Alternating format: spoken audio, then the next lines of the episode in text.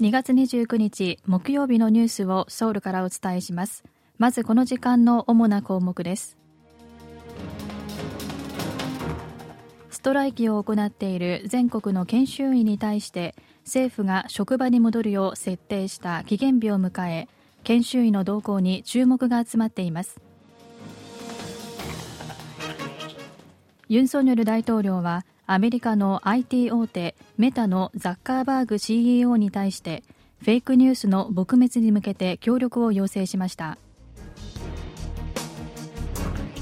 高齢ドライバーによる衝突事故がここ4年で50%増えました。今日はこうしたニュースを中心にお伝えします。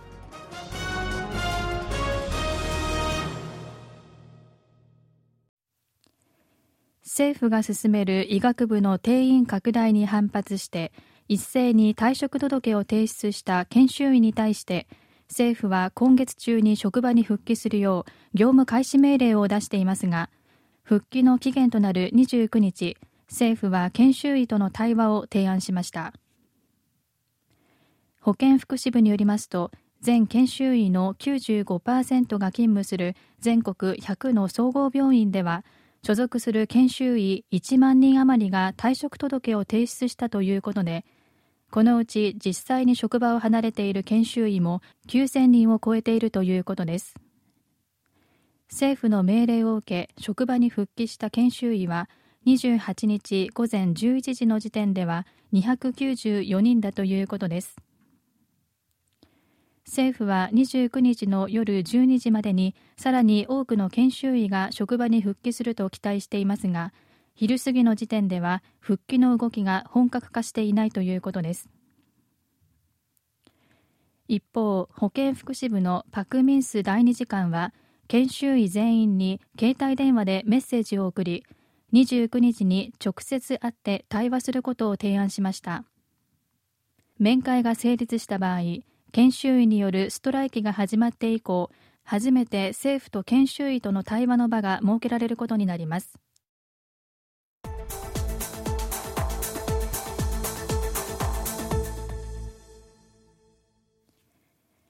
今年韓国では総選挙アメリカでは大統領選挙が予定されている中両国の外相が挑発のレベルを高めている北韓への対応などについて協議しました。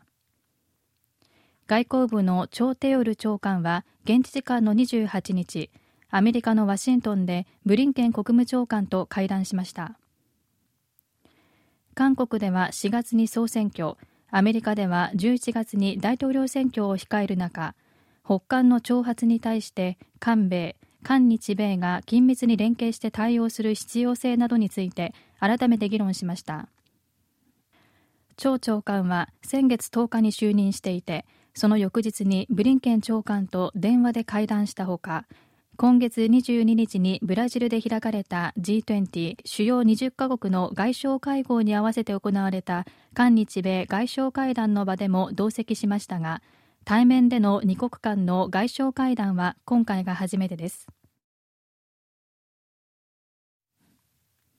ドイツやイギリスなどヨーロッパの各国は新型コロナウイルスの感染拡大の影響で閉鎖した北韓にある大使館を再開するため代表団を現地に送るなど準備を進めています。ヨーロッパの各国は新型コロナの感染拡大が始まった2020年1月に北韓が国境を閉鎖したため平壌にある高官をすべて撤収しました。北韓は去年8月に外国人の入国を再び許可しましたが外交官については中国、ロシア、モンゴル、キューバなど北韓を支持している国に限って許可しています。こうした中ドイツ外務省の報道官は北韓外務省の招きで代表団が平壌を訪問中だとした上で大使館の敷地を調査するために数日間とどまる予定だと明らかにしました。イギリス外務省の報道官は28日付のロイター通信の記事でイギリス外務省の代表団が平壌を訪問する案についてロンドンにある北韓の大使館と協議していると述べています。北韓の金正恩国務委員長が今年新たに打ち出した地方発展 20×10 と題した政策の第1弾として平壌南道で工場の建設が始まりました。地方発展 20×10 とは毎年20の地域で工場を新設し今後10年以内に地方の生活水準を改善させるという政策です。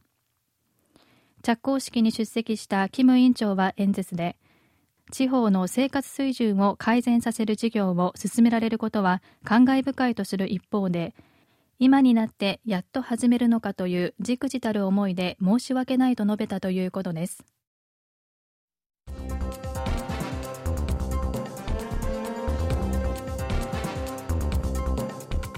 こちらは韓国ソウルからお送りしているラジオ国際放送 KBS ワールドラジオです。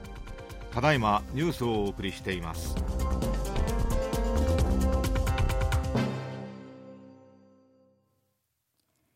ユン・ソンニョル大統領が韓国を訪問しているアメリカの IT 大手メタのザッカーバーグ CEO と面会し人工知能を活用したフェイクニュースと偽りの扇動は自由民主主義を脅かす深刻な問題だという懸念を伝えました。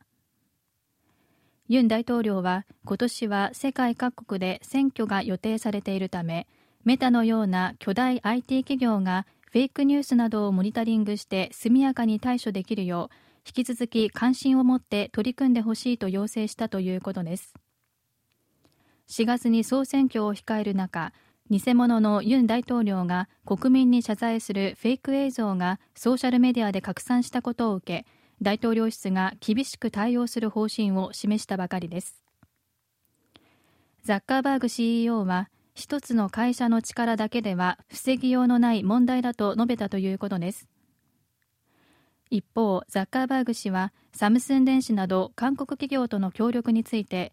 現在の地政学的リスクなどを踏まえ台湾の TSMC に対する依存度を減らすことに役立つとした上で大手ファンドリー企業としてのサムスンの地位がメタとの協力を強化する上で重要なポイントになると話したということです。憲法裁判所は妊娠32週になる前に医療従事者が胎児の性別を親に伝えることを禁じた医療法の条項が違憲であるという判断を示しました。判断の理由として憲法裁判所は国民の意識の変化に伴って男児を優先する思想がなくなったことや胎児の性別を知りたいという親の欲求も当然の権利として尊重されるべきだという点を挙げました。裁判所はまた現実には妊娠32週前にも胎児の性別を知るケースが少なくないにもかかわらずこの条項に違反したとして告発される事件がこの10年間で1件もないため法律が形骸化している点を強調しました。65歳以上の高齢ドライバーによる衝突事故がここ4年で50%増えました。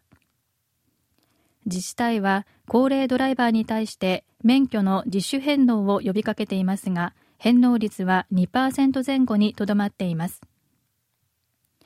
保険会社のサムスン火災によりますと韓国で緊急ブレーキ装置の普及率はおよそ30%ですが高齢者が運転する車に限ってみると普及率はおよそ16%と全年代の平均の半分程度となっています。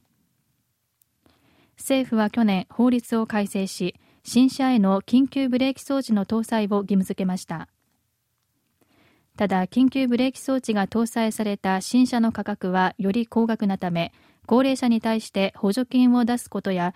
保険料の割引率を高めるなどの支援策が必要だとする指摘が出ています。